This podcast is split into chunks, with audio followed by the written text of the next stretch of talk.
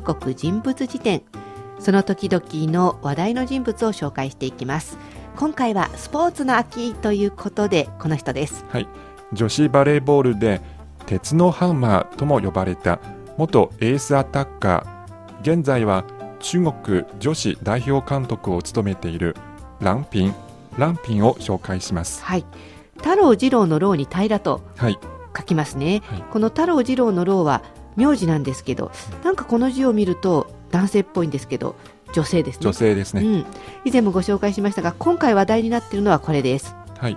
現地時間先週日曜日までイタリアで開催されていた女子バレーの世界選手権で中国代表を2位まで導いたことで高い評価を受けています。はい。選手としても高い評価だったんですが監督としても高い評価を受けているこのランピンなんと私と同じ年なんですね。はい、はい。1960年12月北京生まれです、うん。ここからはちょっと私と違うんですけど。はい、え小さい時はそとても大胆で男の子と木登りを競ったこともありました、うん。さすがに私は今活発ですけど子供の頃は木登りはしませんでした。あの家庭環境によってスポーツの道に行くようになるんですね。はい、えーやはりお父さんの影響がありましたね、はい、お父さんが大のスポーツ好き。うん、いつも、えーランピンをスポーツ観戦に連れて行きました。それでランピンはスポーツにどんどん興味を持ちました。同時にランピンの身長が急速に伸びて普通の子より高かったです、うん、やっぱりこう精神的な興味を持つっていうことと物理的な体が大きい、まあ、身長が高いというはい。両方に恵まれたみたいですね。はい。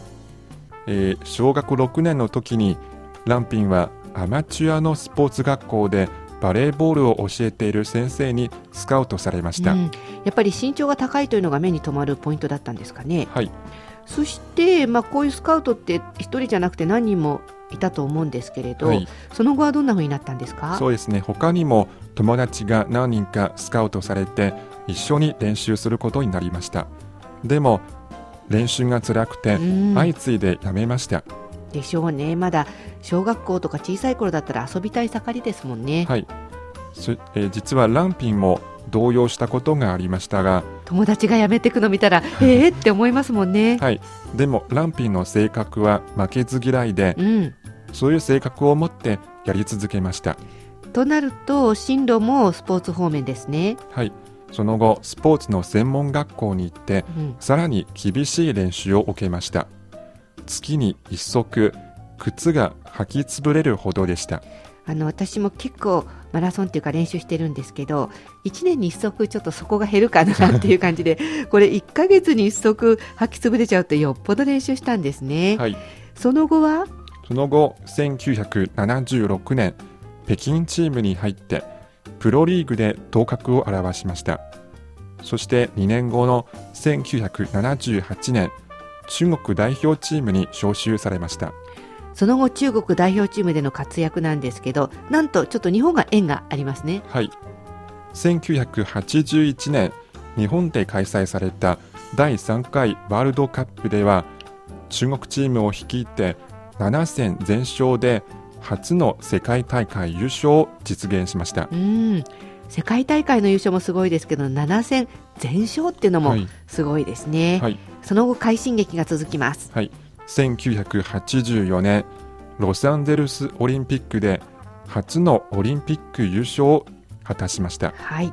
そして、えー中国チームを率いて1981年からうん。ワールドカップオリンピック世界選手権で連続して優勝し世界大会の5連覇を果たしました、この5連覇ってのもすごいですよね。はい、そしてランピンは強いスパイクから鉄のハンマーという別名も持ちましたうん、パーンっていうこう手の腕の感じが鉄のハンマーみたいな感じってことですね。はい、えー国際バレーボール連盟によって20世紀の世界三大アタッカーの一人と評されましたうん、まあ彼女の選手としての活躍ぶりを紹介しました。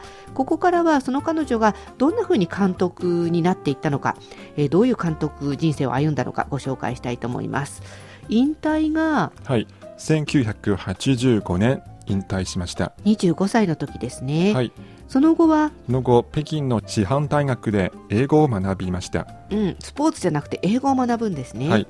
その後アメリカに留学に行きましたはい。しばらくイタリアのクラブでプレーしたこともありましたが、うん、その後アメリカに定住しましたはい。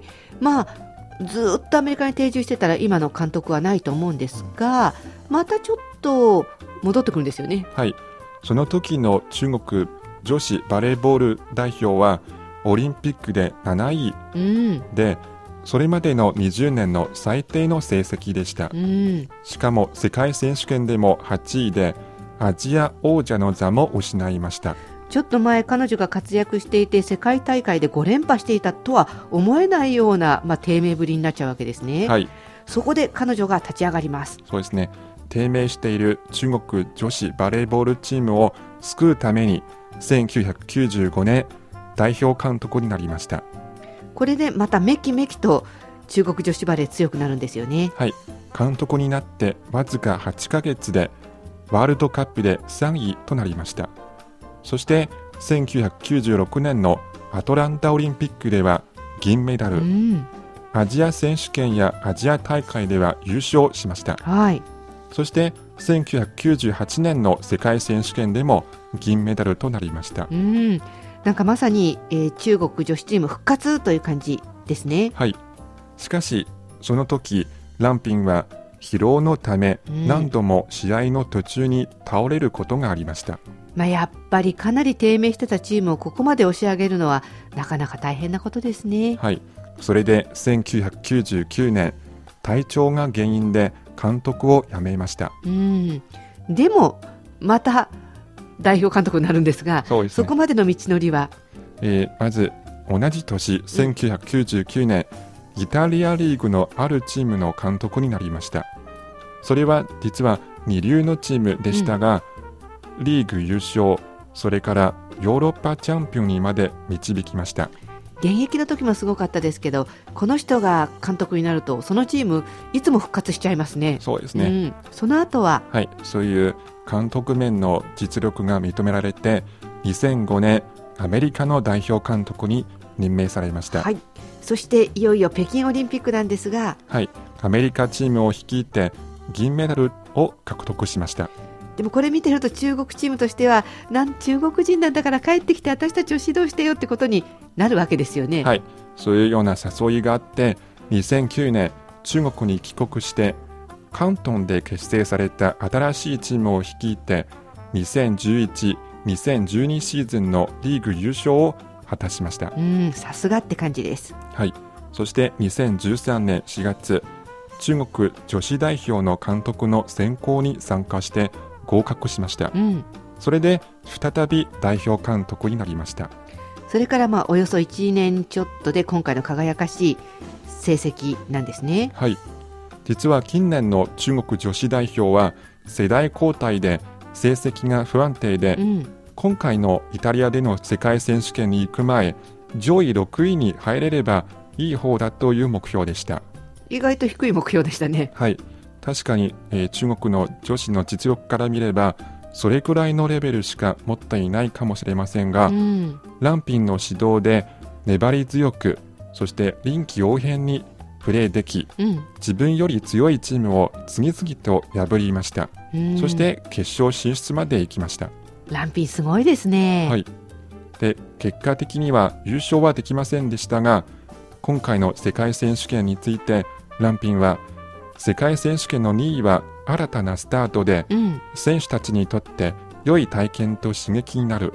これからさらに技を磨き来年のワールドカップにはもっといい技とコンディションで臨みたいと言っていました。うん、あの現役の時に活躍した選手が必ずしも名監督になるとは限らないんですけれど、はい。ランピンはすごいですそうねですねなんかこれから先の中国チームちょっと期待しちゃいます。はい。以上今回の中国人物辞典中国女子代表監督のランピンを紹介しました